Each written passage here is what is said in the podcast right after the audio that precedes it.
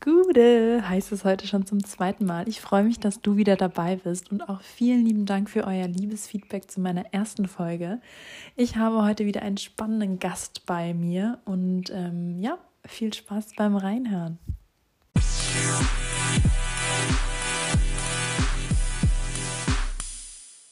Gude, ich so spontan gewinnen konnte. Und ähm, du bist ja Leiter für digitale Vertriebsprozesse bei der Allianz. So ist es. Genau, jetzt äh, bist du hier im Podcast. Bist du denn äh, ein regelmäßiger Podcast-Hörer oder ist es eigentlich so ein relativ neues Medium für dich? Wenn ich ehrlich bin, nutze ich Podcasts so gut wie gar nicht. Nur einen Heimat-Podcast, den nutze ich, um in Verbindung zu bleiben. Aber grundsätzlich bin ich kein Podcast-Hörer aber mehr okay, aus zeitlichen Gründen ja. eigentlich hier. Okay, was ist das für ein Heimatpodcast, den du da hörst?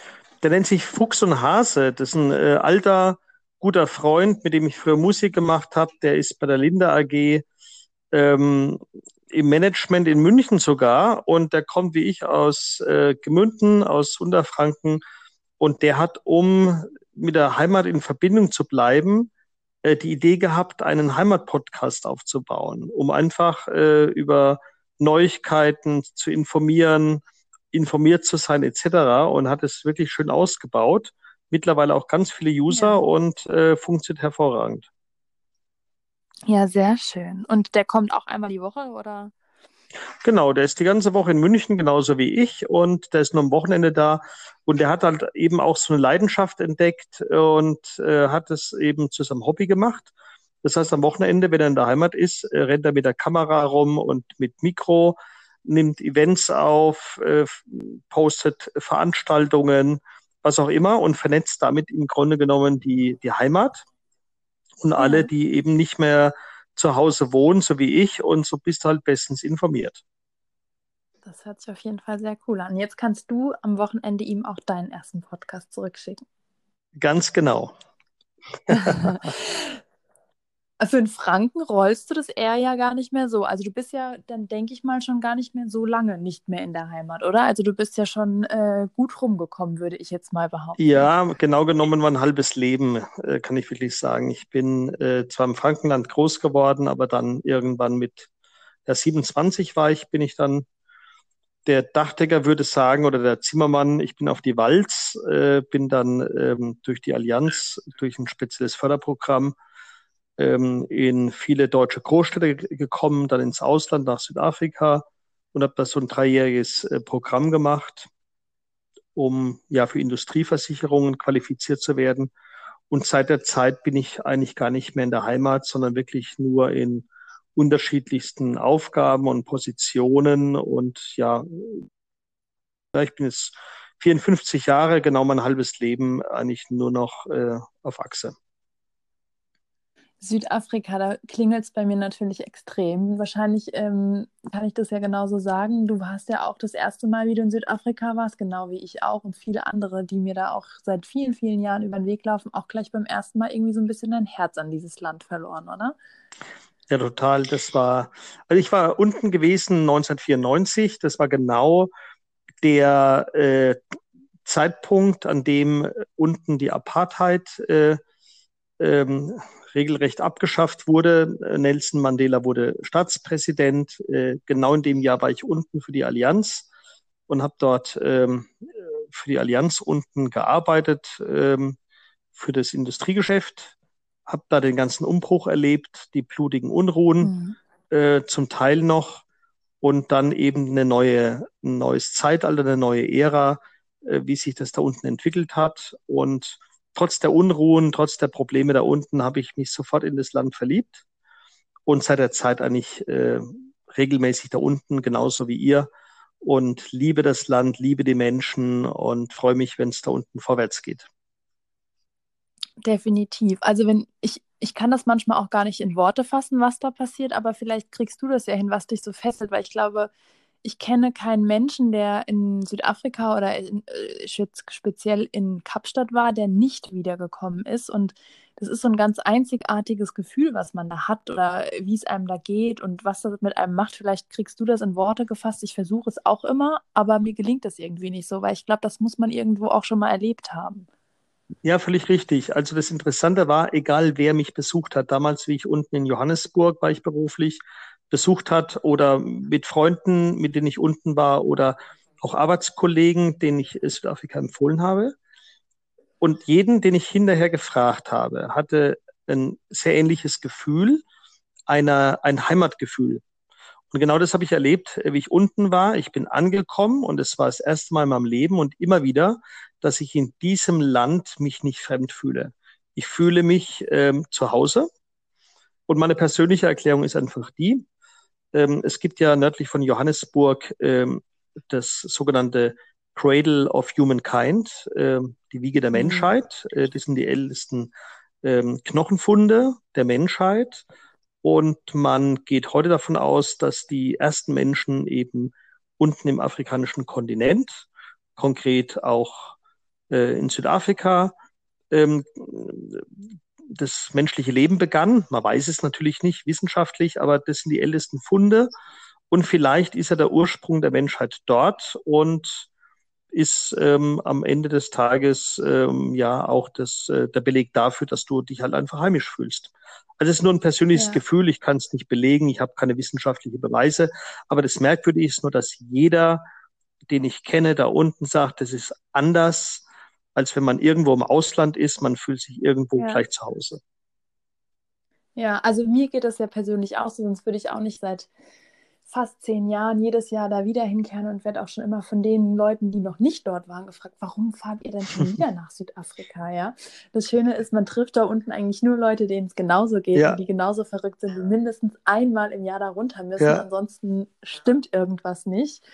Und ja, man hört ja auch in, in vielen Songs irgendwie Mother City und vielleicht ist es das auch. Aber ja, ich, mir fällt es auch schwer zu beschreiben, aber es ist, nicht, es ist nicht nur Heimat, es ist nicht nur Ankommen, es ist nicht nur das Gefühl zu haben, am richtigen Ort zu sein und einfach alles sehr viel intensiver zu, zu mhm. genießen, zu wertschätzen, sondern auch ähm, das, was jetzt hier auch so ein bisschen passiert, man resettet sich so ein bisschen, aber ohne dass man das möchte oder ohne dass man dann Stress hat. Aber man kriegt ganz viele neue Eindrücke und ich finde vor allem auch einen ganz anderen Weitblick, wenn man dann in unsere europäische Konsumgesellschaft wieder zurückkehrt. Ne?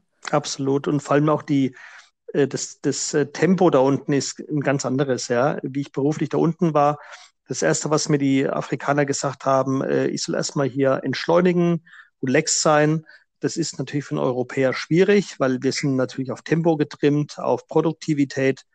All das spielt unten keine Rolle und am Ende des Tages kommt man zum Ergebnis, ja, die haben sicherlich nicht die Produktivität wie wir in Europa, aber es funktioniert. Im Übrigen, ja. wir lernen es gerade jetzt in der Corona-Krise. Diese, ich wollte gerade sagen, ne? also wir, diesen Reset kriegen wir jetzt auch so ja. zwanghaft mit und ja. ich glaube, am Anfang hat vielen der Atem gestockt, mittlerweile groovt man sich da mehr und mehr ein, aber ich glaube, da kommen wir auch äh, später definitiv im Detail nochmal drauf. Mhm. Jetzt hattest du ja gesagt, dein halbes Leben bist du für die Allianz ähm, unterwegs, aber du hast nicht bei der Allianz angefangen, also dein Werdegang ist so ein bisschen woanders losgegangen, wenn ich das richtig im Kopf habe, oder? Ja, bei einer Gesellschaft, die heute ja gar nicht mehr existiert, die gar nicht mehr am Markt ist, bei der Nordstern-Versicherung. Äh, das ist eine ganz uralte Versicherungsgesellschaft und ich hatte damals. Kenne ich aber auch noch, äh, weil ich ja aus, da angefangen habe. Hat. Ja, äh, und von daher, es kennen nur noch ganz wenige. Ich habe damals äh, dort meine Ausbildung gemacht, weil ich wollte nach dem Abitur erstmal was Bodenständiges machen. Ähm, mein Vater ist Banker gewesen, da habe ich auch mal ein, äh, ein Praktikum gemacht, aber das Banking-Thema äh, war mir nicht so spannend genug und das Versicherungsthema, äh, das fand ich sehr interessant. Habe da eine Ausbildung gemacht, weil ich wollte unbedingt in der Hauptverwaltung und da gab es jetzt im Frankenland nicht so viele Möglichkeiten, wo man in der Hauptverwaltung eine Ausbildung machen konnte. Und da hat sie die Nordstandversicherung in Nürnberg angeboten. Und da habe ich dann eine zweijährige Ausbildung gemacht zum Versicherungskaufmann und war eigentlich mhm. auch total begeistert von der Gesellschaft, weil die Qualifizierung ähm, und auch das Engagement für die ähm, Auszubildenden war da sehr hoch. Und ähm, wäre eigentlich auch dabei geblieben, hätte man mir ähm, die richtigen Perspektiven geboten. Das war dann nicht der Fall. und ja, kurz danach bin ich dann zur Allianz gewechselt, weil die Allianz hat mir dann eine Laufbahn äh, angeboten, die für mich interessant war. Ne, ich habe mich damals äh, für das Thema ähm, Altersversorgung, betriebliche Altersversorgung und Kapitalmanagement äh, oder Investmentmanagement in mir dort angebotene Laufbahn und dann bin ich zur Allianz gewechselt, so dass ich eigentlich bei der Nordstandversicherung damals nur äh, zwei Jahre war, äh, war und bin dann zur Allianz gewechselt und habe dann von dort an meine Laufbahn gemacht und ja, zwischenzeitlich 32 Jahre dabei. Wahnsinn, so wie schnell die Zeit vergeht. Und aber scheinbar macht dir das, was du ja tust, auch enorm viel Spaß. Und ähm, sonst wärst du ja auch nicht so viele lange Jahre da. Und ich denke auch, die Allianz, die hat ein riesengroßes Portfolio, äh, was sie ihren Mitarbeitern natürlich auch bieten kann an Themengebieten, Spezialgebieten, Entfaltungsmöglichkeiten, oder? Wenn ich das so bei dir oder auch beim Rick mitkriege. Ja, absolut. Also gut, Allianz weiß ja jeder, ist Marktführer, hat natürlich äh, ganz andere Möglichkeiten. Aber Allianz ist halt einer der ganz wenigen Versicherer, die weltweit wirklich aktiv sind ähm, und äh, in allen Bereichen wirklich äh, Karrieremöglichkeiten bietet. Ähm, früher, wie ich zur Versicherung gekommen bin, hieß es mal, das ist der Beruf der tausend Berufe. Das heißt, egal was mhm. du studierst oder welchen Beruf du ergreifst, äh, du kannst ihn in dieser Gesellschaft natürlich umsetzen, weil es werden dort nicht nur Verkäufer äh, gesucht, sondern auch Mathematiker, Aktuare, ähm, Ingenieure, äh, Schadenregulierer. Also das ist sehr, sehr vielfältig. Und diese Gesellschaft hat halt eben den Vorteil, das war damals mein Beweggrund, egal welchen Weg ich gehe, ich kann ihn dort realisieren. Ja. Und natürlich erhielt ich da auch die Chance, nach Südafrika zu gehen. Auch das äh, bieten nicht viele Gesellschaften. Allianz hat mir diesen Weg geboten. Für mich war das vor allem eine Persönlichkeitsentwicklung, mal eine andere Kultur kennenzulernen, mal im Ausland zu arbeiten, mal mit anderen Menschen zusammenzuarbeiten, die Perspektive, den Horizont zu erweitern. Das waren so meine Beweggründe, weniger jetzt rein das Fachliche. Das war auch interessant, aber das ganze mhm. Spektrum war sehr interessant. Und äh, von daher bin ich ja auch ganz happy, wie ich das damals gemacht habe. Ja, und habe dann eben eine Managementlaufbahn gemacht ähm, im Vertrieb, wo ich groß geworden bin, bis heute halt eben in dem Bereich Digitalisierung. Da hätte ich auch vor 20 Jahren nie gedacht, dass ich mich in diese Richtung entwickeln werde. Ja, du hast ja dieses, ähm, sag ich mal, Vorreiterprojekt bei der Allianz vor fünf, fünfeinhalb Jahren ähm, übernommen und ähm, da war für einige, sag ich mal, bei uns in der Gesellschaft schon dieses Thema Digitalisierung ganz groß und äh, auf jeden Fall eine Vorreiterfunktion. Und es war klar, dass das weitergeht. Und für manche, die haben, sag ich mal, immer noch so ein bisschen die Scheuklappen äh, bei dem Wort Digitalisierung aufgehabt und haben gedacht, oh Gott, jetzt wieder was Neues und ob das gut gehen kann und so weiter und so fort. Wie hast du das damals erlebt, wie du in dieses Projekt eingestiegen bist oder wie das quasi eine neue Stabstelle wurde? Ja, zu Beginn muss ich einfach schmunzeln, weil eben aus dem Begriff Digitalisierung so ein Überwort gemacht wird. Ja, ähm, ich habe das bereits erlebt in den 90er Jahren äh, durch meinen Vater, mit dem ich damals auf der CeBIT in Hannover war. Ähm, da wurden die ersten äh, Computer vorgestellt. Äh, damals hat noch so ein Personal Computer, wie es so schön hieß, ähm, noch 7.000, 8.000 D-Mark gekostet. Also war für einen normalen Haushalt gar nicht erschwinglich. Und wenn man an die Taschenrechner zurückdenkt, all das ist ja Digitalisierung. Und es wird in der heutigen Zeit das Wort größer gemacht, als es ist. Ich sage dazu immer wieder, es ist eine ganz normale Evolution. Das heißt, wenn ich mir jetzt mal die letzten 100 Jahre anschaue, egal was da passiert ist, das ist eine ganz normale evolutionäre Entwicklung. Und ähm, jetzt hat man eben äh, erkannt, ja, Digitalisierung ist wichtig, aber eigentlich ist es nur ein laufender Prozess. Und jetzt wurde es halt eben erkannt. Und wir beschäftigen uns eigentlich mit dem Thema Digitalisierung schon äh, sehr früh. Äh, ich bin zur Allianz 1988 gekommen. Da habe ich damals in der Tat noch alle Tarife und alle Angebote mit dem Taschenrechner aus dem Tarifbuch äh, kalkuliert. Ja. Und bereits in den 90er Jahren gab es von Texas Instruments die ersten Rechner mit äh, Modulen, indem man Lebens- und Unfallversicherung ähm, berechnen konnte. Also mit wenigen Handgriffen äh, wurde mit diesem kleinen Rechner schon ähm, digitalisiert, äh, brauchte man kein Tarifbuch mehr. Und keine zwei Jahre mehr haben wir von Siemens damals auch ähm, Notebooks bekommen, so riesengroße Schlepptops, wie wir sie genannt hatten. Also im Grunde genommen ist es ein völlig normaler, laufender, evolutionärer Prozess. Und äh, als ich dann 2015 gefragt wurde, den Bereich ähm, Digitalisierung für die Allianz, äh, für den Vertrieb auszubauen, habe ich natürlich sofort Ja gesagt. Äh, jetzt bin ich kein IT-Experte und kein IT-Profi, sondern ich wurde eigentlich dafür gewonnen, weil ich aus dem Vertrieb kam und den Auftrag hatte, wie kann ich einen analogen Vertrieb in einen digitalen Vertrieb transformieren, also diesen Transformationsprozess voranzutreiben. Und vielleicht auch einfach, sage ich mal, also das kenne ich auch aus eigener Warte, so den ITler ein bisschen verständlich machen, wie so eine Benutzeroberfläche für den Vertrieb, für den alltäglichen Gebrauch aussehen muss, weil ich sage, da gibt es ja auch immer ganz unterschiedliche Ansätze von der Programmiererseite und von in dem Fall der Be Benutzerseite, also dem, in dem Fall dem Vertriebler draußen, oder? Absolut, es ist genau der entscheidende Punkt. Der ITler setzt genau das um, was der Anwender, was der User möchte. Und ähm, ich bin sozusagen in der Rolle, genau den Programmierern, den Entwicklern auch zu sagen, was die Anforderungen sind. Aber da ähm, bin auch nicht ich derjenige, der mittlerweile sozusagen den Ton angibt, sondern es ist der Kunde. Also wir arbeiten agil, wir haben agile Projekte, ähm, wo wir mit so Methodiken wie Scrum oder Design Thinking arbeiten.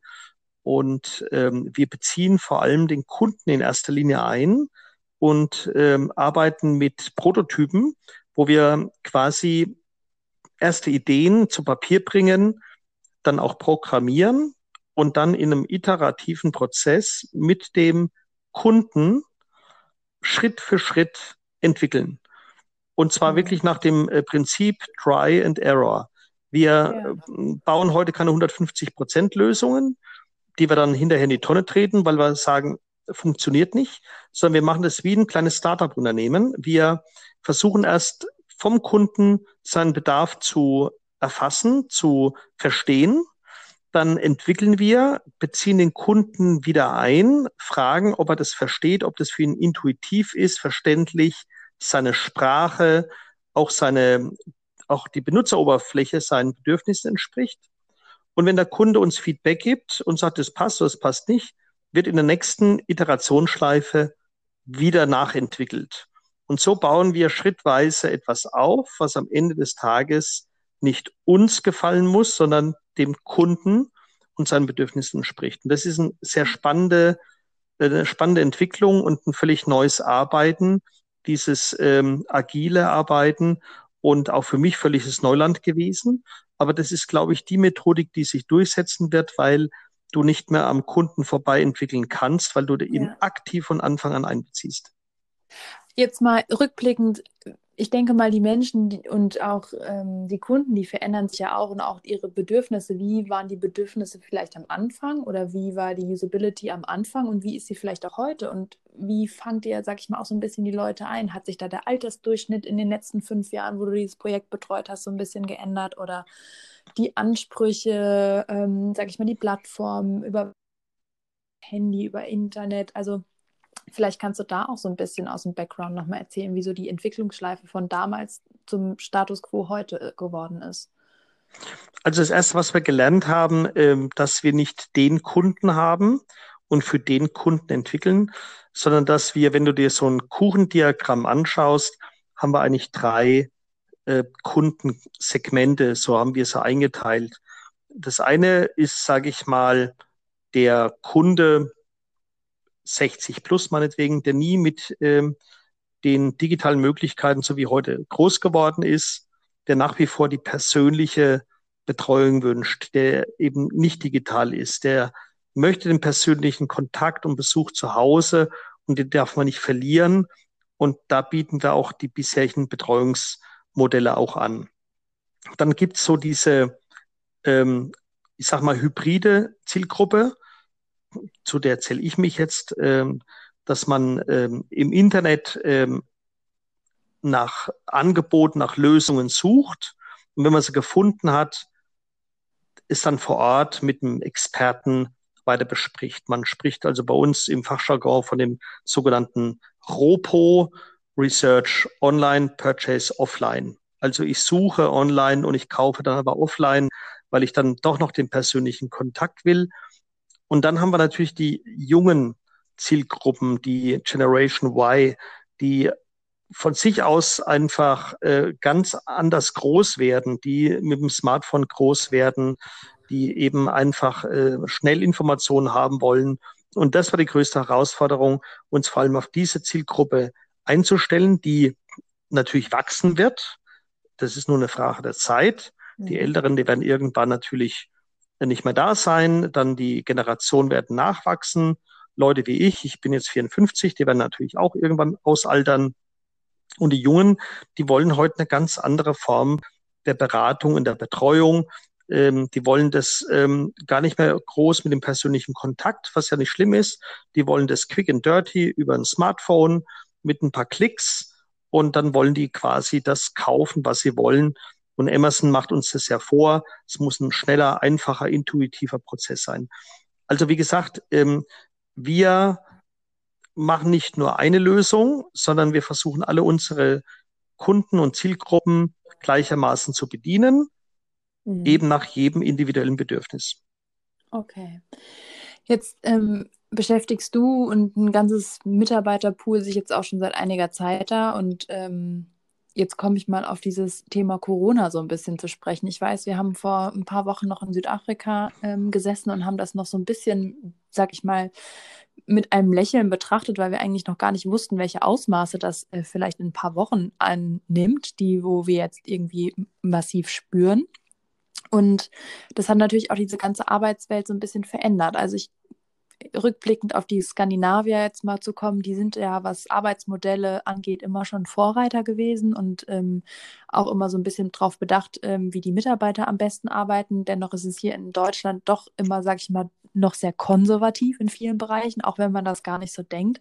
Gerade was Bürozeiten, Präsenzzeiten etc. pp. angeht und auch das ähm, technische Know-how für zu Hause vom Arbeiten, da seid ihr jetzt in dem Bereich sehr weit vorne gewesen. Haben da andere Bereiche der Allianz jetzt in dieser Zeit, wo dieser ganze Umschwung kam, ähm, profitiert? Wurdet ihr da zur Rate gezogen? Wie hat sich das bei euch so ein bisschen entwickelt? Also man muss schon sagen, dass uns diese aktuelle Situation äh, ein Stück weit hilft. Äh, wir kriegen das Thema Digitalisierung jetzt ganz anders in die Köpfe. Ne, ich sage immer wieder, vorher hieß, was ist noch eine Glaubens- oder eine Überzeugungsfrage? Und jetzt ist es für unseren Außendienst eine Existenzfrage geworden. Das heißt, die Motivation, sich mit ähm, Digitalisierung auseinanderzusetzen, mit der Nutzung digitaler Instrumente, ist natürlich spürbar gewachsen. Und mhm. ähm, die Überzeugung ist natürlich jetzt auch beim letzten angekommen, weil unsere Agenturen, du kennst es vom RIC, die haben jetzt ja. natürlich ähm, Besuchsverbote, Kontaktverbote zu Kunden und dann wird es eben für einen Vertreter zu einem existenziellen Problem, weil er eben nicht mehr seine Kunden vor Ort persönlich beraten oder betreuen kann. Und ich rede da noch gar nicht von, von Verkauf. Ich rede einfach von Betreuung. Kunden haben auch Schäden, haben Fragen, mhm. haben ähm, Beratungsbedarf. Und wir haben seit 2015 bereits begonnen, ähm, die sogenannte digitale Agentur aufzubauen, dass jeder Vertreter vom ersten Kontakt zum Kunden bis zur Betreuung seiner Versicherungspolicen und der Schadenabwicklung jede Phase der Betreuung digital abzuwickeln. Das können wir von A bis Z. Das funktioniert, das ist stabil, bis hin zur elektronischen Unterschrift, die wir beispielsweise einholen bei Willenserklärungen über das Smartphone, über das Tablet, völlig egal. Ähm, und was meine Abteilung anbelangt, meine, mein Team, wir arbeiten bereits äh, schon jede Woche eins bis zwei Tage im Homeoffice. Wir sind komplett digital und ähm, jetzt sind wir die dritte Woche ähm, im Homeoffice. Aber wir machen auch jede Woche machen wir Video-Meetings. Wir sind vernetzt, wir sehen uns, wir hören uns, wir sprechen uns. Also für uns ist die momentane Situation völlig händelbar.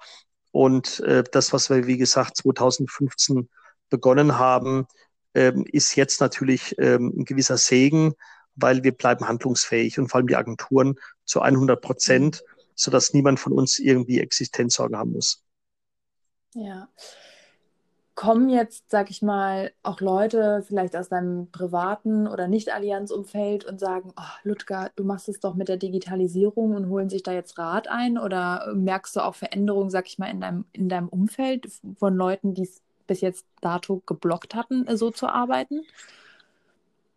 Also im privaten Umfeld ehrlich weniger. Also da bin ich ja mit meinen Freunden ganz normal vernetzt über Facebook, über Xing, über WhatsApp, was auch immer. Also diese Kanäle haben schon die ganze Zeit funktioniert und äh, da hat sich ja nicht gar nichts geändert. Das Einzige, wo ich wirklich eine Veränderung erlebe, ist in der, in der Geschäftswelt, äh, weil wir ja bei der Allianz etwa 8.500 Vertreter hatten oder haben und äh, eigentlich nur ein Drittel richtig digital war. Und die mhm. letzten drei Wochen, muss ich sagen, bin ich extrem eingebunden, weil wir müssen natürlich jetzt allen Agenturen oder auch deren Mitarbeiter, die zum Beispiel gar keine Allianz äh, Außendiensttechnik haben, ähm, die. Möglichkeit geben, von ihrem privaten PC oder im Smartphone ebenfalls auf die ähm, Verträge, auf die Agenturbestände zugreifen zu können. Da suchen wir gerade nach Lösungen. Also die letzten drei Wochen mache ich also nichts anderes als nur reines Krisenmanagement. Ähm, alle Agenturen, alle Verkäufer, alle Büromitarbeiter irgendwo an die technische äh, Versorgung der Allianz anzubinden. Ähm, das gelingt, dafür haben wir wirklich gute Lösungen. Aber wie gesagt, ähm, ein Drittel hatten wir überzeugt und zwei Drittel oder vielleicht 50 Prozent unseres Außendienstes war noch nicht so ähm, digital, wie wir es uns gewünscht hätten. Und jetzt kommt natürlich alles auf einmal. Ne? Und wenn dann eben plötzlich 5000 Vertreter und 10.000 äh, Büromitarbeiter von heute auf morgen angebunden werden wollen, dann ist es natürlich wirklich ein enormer Kraftakt und das ist das, was wir momentan machen. Ja, das kann ich mir auf jeden Fall vorstellen. Wir hatten das vorhin ja schon mal so ein bisschen angesprochen, ähm, wie diese ganze Situation sich so ein bisschen auf die Gesellschaft ähm, auswirkt. Also ich denke, es ist einmalig, sowas gab es vorher noch nicht, also zumindest nicht in unserer Denke. Aber ich sag, so eine Krise oder so eine, in diesem Fall Pandemie, was ja eigentlich mal im ersten Moment etwas negativ behaftet ist, hat ja auch viele positive Aspekte. Das hatte ich auch letzte Woche in der Folge schon gesehen. Wie siehst du das Ganze denn?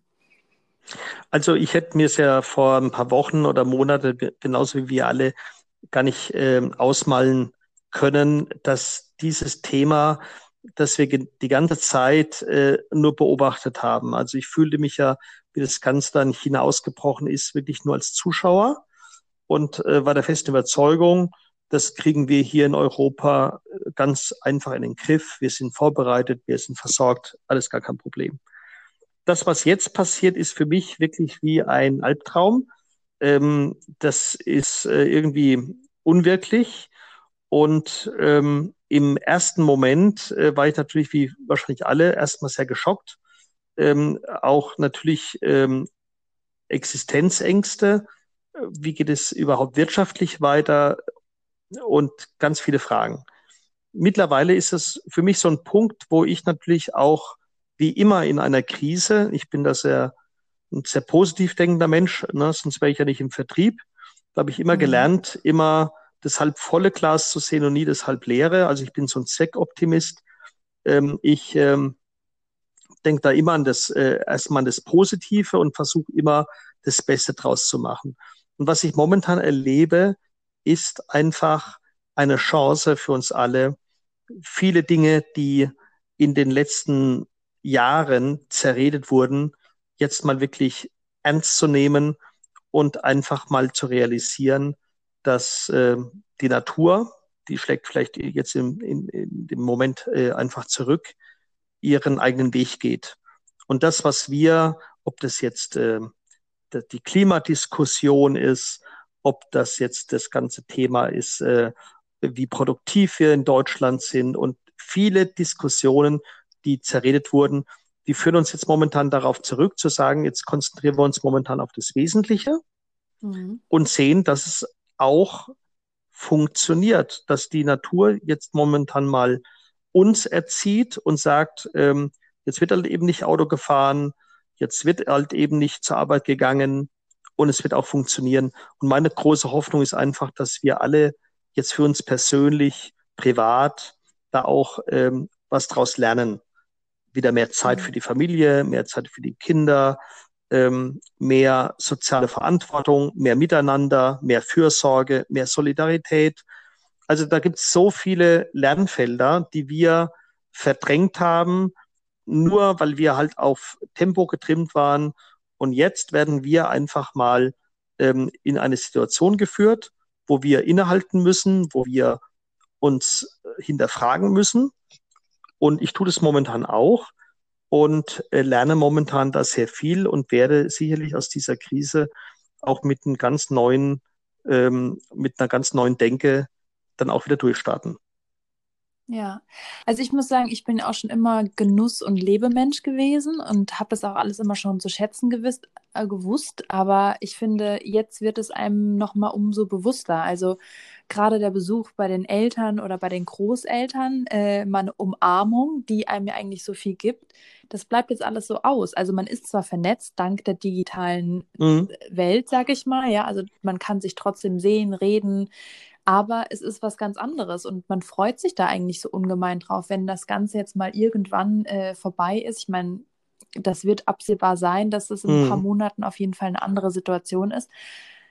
Aber ich sage, jetzt sind die Menschen sehr bewusst und sie merken auch langsam, dass es vielleicht nicht richtig ist, egoistisch durch die Welt zu gehen. Ich meine, das sieht man immer noch an den ähm, Arten und Weisen, wie da teilweise Hamsterkäufe getätigt worden sind oder ein rücksichtsloses Verhalten, sag ich mal, immer oder ein gestresstes, wie du schon gesagt hast, an den Tag gelegt worden ist.